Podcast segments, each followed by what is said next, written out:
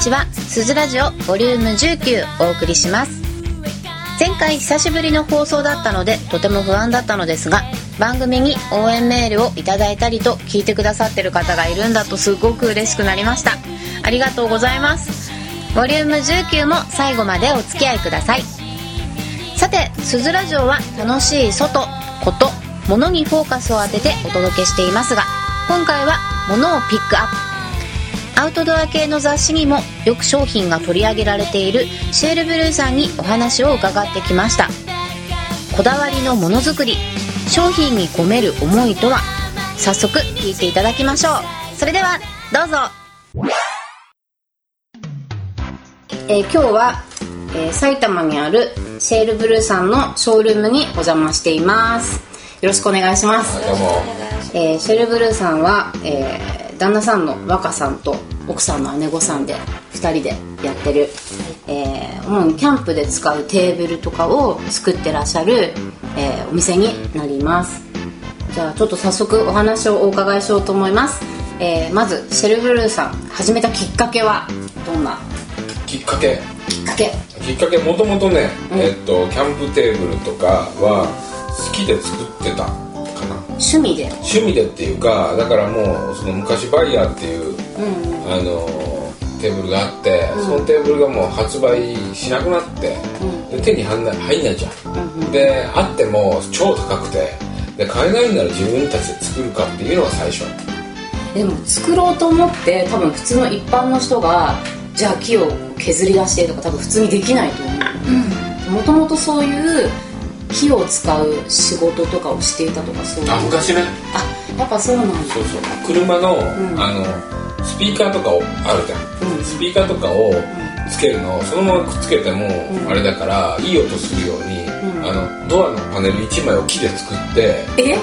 同じような形で 立体で木で作ってそれに革とか貼って。えドア？そう。ドアのなんか内側あるじゃんうんドア全体でない。内側のなんかこう、内装がある、内装の形をそのまま木で作って。であの皮をうまく貼って、でもう内装ともう見た目は全くプラスチックこれみたいなのを木で作ってて。できないよ。そうだからそそれを作るのから思えばテーブルとか超簡単で、そっか。まあ、車のドアって言ってもだってすごいね、す寸法っていうかドアと形もか内装とか。特殊だろうしね。そう、昔から手先が器用なう人ん、で若い頃はちょっと大工さんのアシスタントなんだけど、先輩にちょっとついとけって言われてついてたこともあるから。やっぱ今メインに扱ってるのはテーブル。うん、でテーブルだけども、やっぱり結局はその家で使う人も多くてさ、うんうんうんうん。家で使ってあのキャンプに行く時だけ畳んで持って行ったりとか、別荘で使ってるとか、そういう人も多くて、うんであとはやっぱうちのテーブルって他と比較してカラーが違うというとやっぱり女子キャンプとか女子とか奥さんとかの辺が気に入ってくれてリピーターが多いよね、可愛いからねウッドテーブル。あざっす。1個ね使ってくれるとじゃあそれの大きいやつをちょうだいとか。確かにお家でも置きたくなるかも。だから本当にリピーターが多い。うん。うん。わかる。うん。そうあと畳めるから、あの一人暮らしの女の子とか私もそうなんですけど、うん。あの家で使ってるテーブルとか全部キャンプで使えるテーブルで全部生活してて、ちなみにテーブル1台作るのに制作期間ってどれくらいかかる？よく聞かれるんだけど、1台だけであんまり作ることないじゃん。今日はここのパーツを作ろうとか。部分部分で作るの？結構そういう風に作るから。そうん。だから1日でざーっとあの形に削って、でえっと1日で、えっと仕上げペーパーとか、まあ仕上げであの綺麗に角とか取ってその夜に、えっとオイル塗って乾かすのに一晩かかるから、それ一晩乾かしたら次の日に組みつけて、うん。組みつけて検査。もうなかなかねもうオーダーが入っちゃってて今で1ヶ月待ちなんで。一つ一つ手作りだからね。へえそうか。私の想像していたのとだいぶ違う。私なんかもうこうパーツパーツで作ってるんじゃなくてなんなんて言えばいいんだろう。なんか全部を一個流れ作業でやってるんだと思ってた。今日はこの日とかじゃなくて、全部バーッともうくっつけちゃって なんか、で乾かす日とかやってるのかなとかいろいろ思ってたけど、そうそうそう、今日はだから天板の日とか、もうだからそう。天板の日とかで、もうちょっと下が出出そうな時あるよ。天板がひたすらこう 積み上がってるっていう。か何百本もあるんで。ええー、うん、それ作業してるのはどこで作業してるんですか？作業場さん？作業場がある作ってるんで裏に工房があり工房で、へえだから300本とかさ木を仕上げてると 途中でね仕上げながら寝てることが。嫌だ怪我しないように。仕上げのやつはね、あの少々あれしても怪我しないようなさ、紙ペーパーがブーってなんか機械でなるようなやつだからいいんだけど本当寝てることある。夜中までやったりしてるからさ。女子キャンプとかのイベントとかでも結構展示してることとかも多いと思うけど、みんな聞かれると思うもん。これどこのテーなんかねそのイベント行って思ったのが、うん、すぐあると本当にすぐ売れる。そうもうこの間もね初めての試みで一番大きいテーブル、うん、3万いくらじゃん、うんうん、でそれを持ってったらもう即完売して。まあでもイベント車で来てるからねみんな持って帰れるからそう。金も持ってきてるしさ。確かに。じゃあ現金で払いますとか即決で。ええみたいな ごい。もうちょっと考えてもいいんだよみたいな。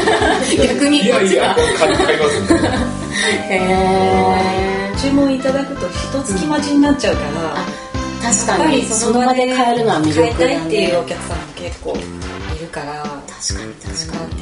イベントに持っていけるように制作しております、えっと、夫婦でこう作られてるっていうことは姉子も実家がなんだろう木工系の仕事もやってたからそうなんちっちゃい頃からそのなんだろう親がやってるのが見てるから、うん、全然自分がやるのも違和感なく入っちゃって、うん、テーブル作り出して、パパが作り出して、楽しくなっちゃって、なんか買ってくれた人がすごく喜んでくれて、でどんどんやりがいが、出て。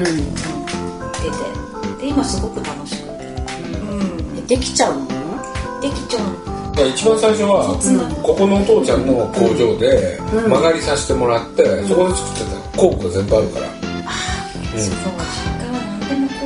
本当にあの製材所プラスこういう何家具家具屋さんとか、うん、ああいう工具が全部揃ってて。すごいすごいね。なな何屋さん？作りものづくり屋さん？職人、うん、昔は木工系もずっとやってたんだけど、うん、今はもう金型系。金型、うん鉄そう。アルミの型、アルミの型型屋さんなんですね実家がプラスチックのものとか成形するものを作るための元型っていうか。そっか確かに。物がそうあって型が何でも型があるからそうですよね。型屋さんで昔はさその鉄とかが、うん、やあんまりね普及してないっていうか、うん、そういう鉄型っていうのがあんまり普及してない頃はもう木型、うん。木型とか砂でやったりとか。鋳物とかって砂で固めたりね。砂、うん、砂を固めて型作るの。それを元型にしてその上にもう、あの鋳造っていうかアルミの流し込んで、それを型作ったら中がこう空洞になるから、それでまた僕の製品を作るみたいなさ。えー、面白、うん、へえうちの父親が職人だったから、ね。私も職人そういう環境で親の進んできた道を娘もっていう。そうだからその木型のやつで、うん、コンテストで優勝してるぐらいさお父さんがすごいからだからそのお父さんにもちょっと教わったりとか、うん、ね、全然ちょっと関係ない話なんですけどバカと姉子が知り合ったのはこう職人のなんかのつながりで知り合ったとか、そういうんじゃない。全然違う。全然また違うんだ。僕が昔セレクトショップを経営してて。和歌の経歴すごいね。なんか大工の弟子入りしたりいろいろだね。アメリカ行ってたりとか。えあそうなんだ。でアメリカから帰ってきてでセレクトショップ始めて、うん、そのお客さんで来てくれてて。12回来てくれて3回目ぐらいに来た時に、うちの店でさ、車ロックしちゃって。インロックしちゃって、店の前で。へえで俺車ももともとメカニックはやってたから、だから「ああじゃあ開けてあげるわ」っつって言ったんだけど、こいつの車だけ開かなくって。ええと思って。なんか俺の長スタルみたいなさ頑張る頑張るんだけど開かなくて、だからもうお母さんに言って、鍵持ってきてもらうから1時間ぐらいいいですかって言うから「いいよ」っつって、でその1時間ですごい話盛り上がって。ですごい頑張ってくれたのに申し訳なくて。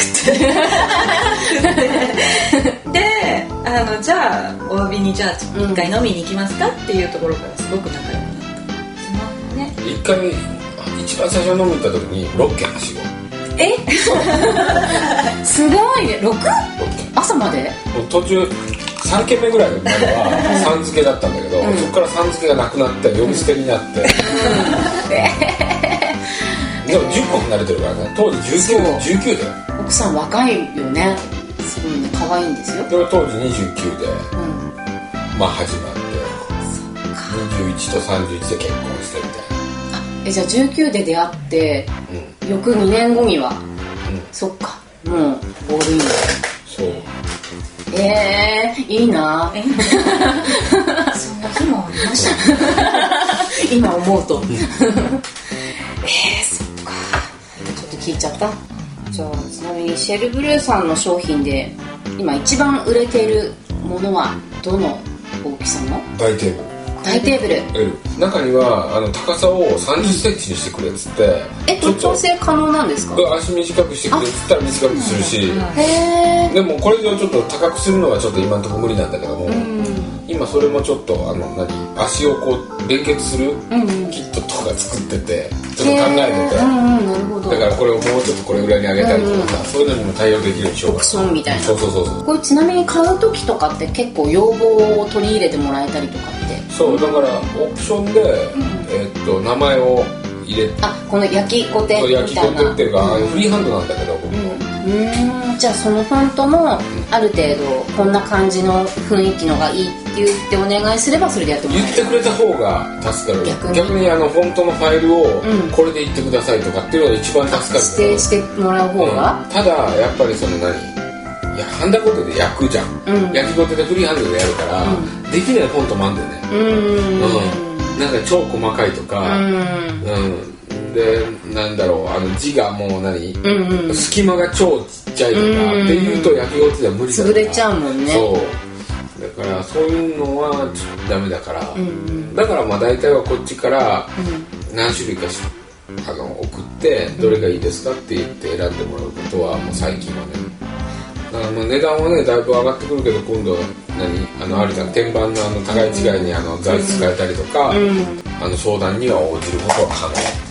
なるべくそんなに手作りっていうか、そういうのを大事にしたいから、要望があれば聞いていきたいし、そういうのができるのがこういうガレージメーカー。のいいところ、うんいいところ。大きくなるとさやっぱ大人の事情とかすげえ変わるから事情確かに。うん。実際本当みんなあの手に取って見てほしいそう。しかも小さくなるしね。軽いし。で都内とかの方関東圏の方ワイルドワンさん。に行けば見れる店舗もあるので、うん。うん。行ってもらえばいいし、うん。ででハイクライブさんとかに行ってもらってもいいし、近いしね、えで軽井沢の人だったらねシェイカーさあそうんカフェシェイカーさんラジでもし2回出てますが。うん。そうかそうか。で九州が2軒あるんだよね。へえ。そう九州はねグリップスさんっていう、あの福岡とかにある結構おしゃれな大きいアウトドアショップと、歌瀬さんっていうキャンプ場、歌瀬キャンプそうそこのキャンプ場さんが扱ってくれてて、そっかそっか。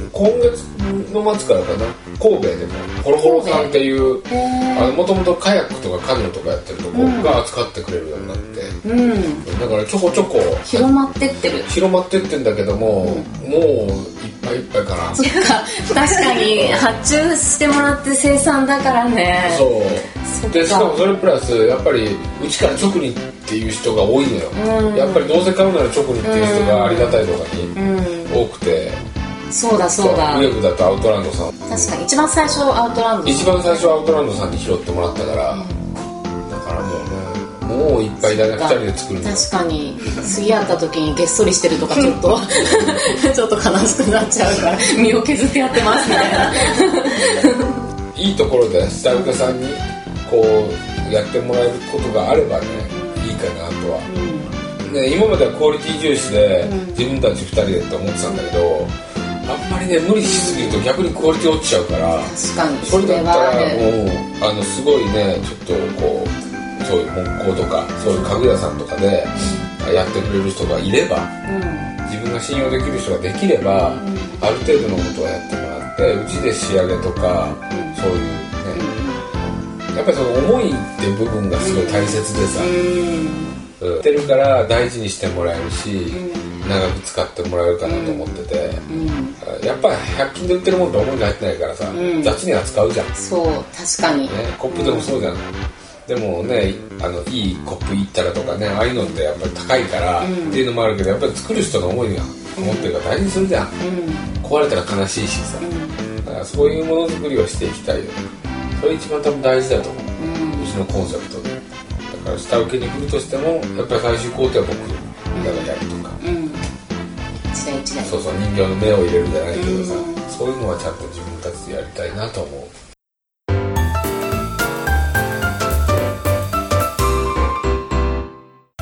はいということでシェールブルーさんにお話をお伺いしましたがいかがだったでしょうか？え鈴もシェールブルーさんの小さいロールトップテーブルを使っていてキャンプをする用のテーブル実は全部で3つ持ってたんですけれども今はシェールブルーさんのテーブルだけ使ってますねえ見た目も可愛いしコンパクトになるので使い勝手もとっても良いです。え鈴ラジオ配信ページまたホームページにもお店の情報や写真をアップしてますのでぜひチェックしてくださいね。